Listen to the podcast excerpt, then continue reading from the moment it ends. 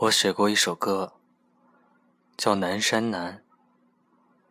常有人听完后说它太悲伤，接着问起这首歌里是不是有一个故事。我说，你听到这首歌的时候，它就已经和我无关了。你掉的眼泪，才是只有你自己知道的故事。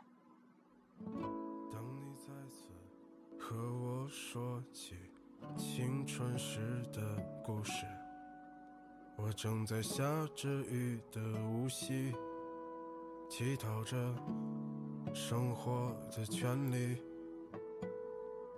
前一天早晨，我睁开眼，已是江南。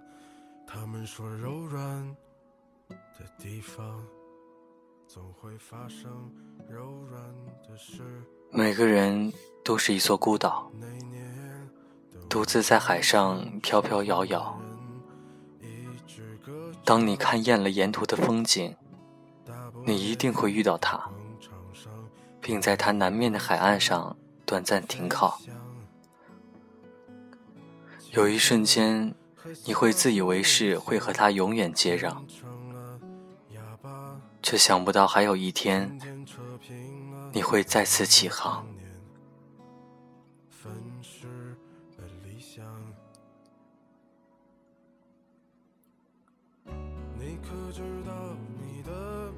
小崔说：“那时候，如果他说天空是绿色的，我都会咒骂蓝色。”他在另一个城市对我说：“在这边的几年，我一直在想。”我们终归是太遥远了，不光是距离，每天我都在害怕，害怕每个早安晚安和那些不必要的寒暄。直到有一天，我再也不敢看，也不敢去确认你的生活里全部都是我了，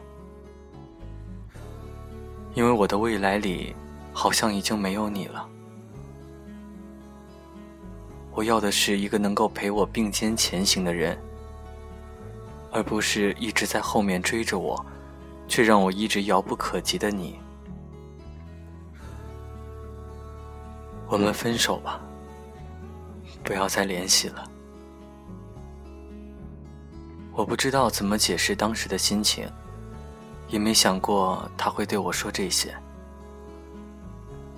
好像一直以来我的坚持都像个玩笑。所有人听得聚精会神，可一笑了之之后，就各自走出了这场游戏，只留下一个讲故事的我，在原地自言自语。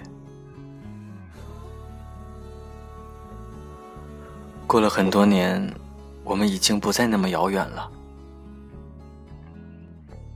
他在联系我，是邀请我参加他的婚礼，我没去。一个人回了母校。那一年，见证我们第一次阴差阳错牵手的操场，已经杂草丛生。荒废了很久的教学楼被一家公司买下来，改成了仓库。回忆也像堆放在那边的货物一样，被铺满了灰尘。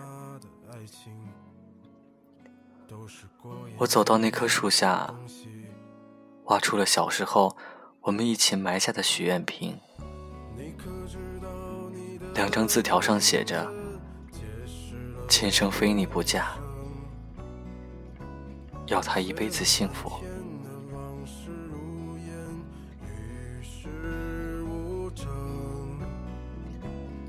当你装满行李。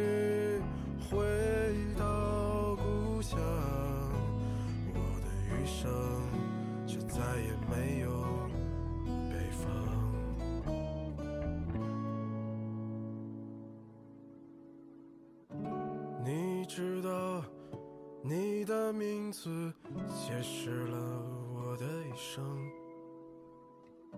碎了满天的往事，与世无争。当你装满行李。回到故乡，我的余生再也没有北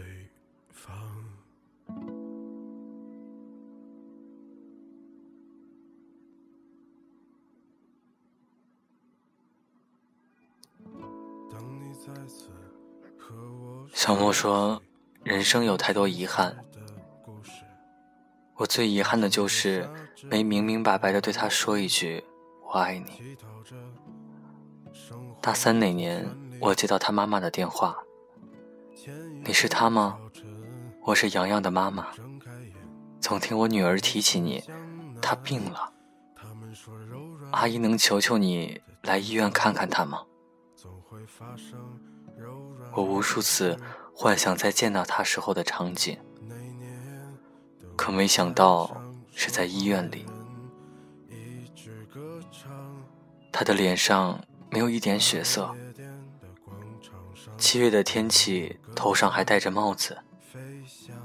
他，说：“不认识我了，不会还是在怪我那时候的不辞而别吧？别那么小气，其实毕业之前我就病了，只是不想告诉你，前几天才转院到这儿。听说你也在，挺想你的，总跟妈妈提起你，没想到一生她还真找到你了。”说完，他拿出一个小包递到我手里。那年问你，你说喜欢我的头发。刚开始化疗的时候，我死活都要留一束。今天终于能给你了，做个纪念吧。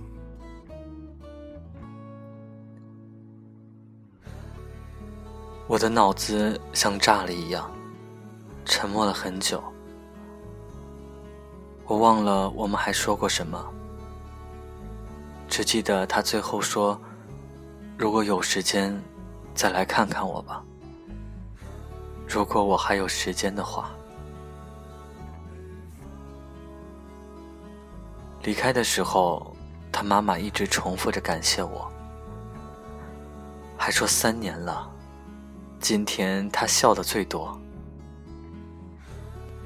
回去后，我打开他给我的小包，里面除了一束头发，还有十七岁的时候我送他的那一条头绳。那之后，我再也没去看过他。我害怕再看见他，也怕再也看不到他。我把那条头绳做成了手链，戴到了现在，心里也一直没放下。在最错的时间里，遇到了一个差一点就对了的人，可能这才是最单纯也忘不了的爱情吧。只是现在两个人的愿望，只能靠我一个人来实现了。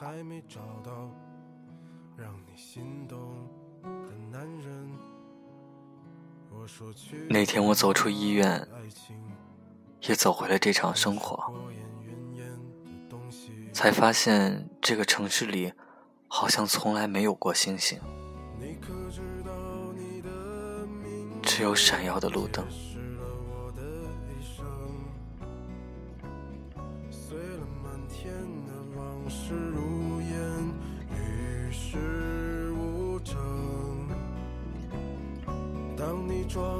装满行李回到故乡，我的余生却再也没有北方。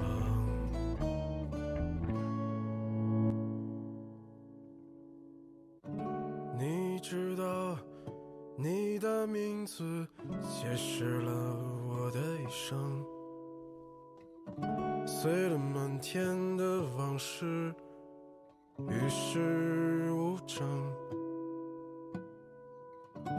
当你装满行李回到故乡，我的余生再也没有北方。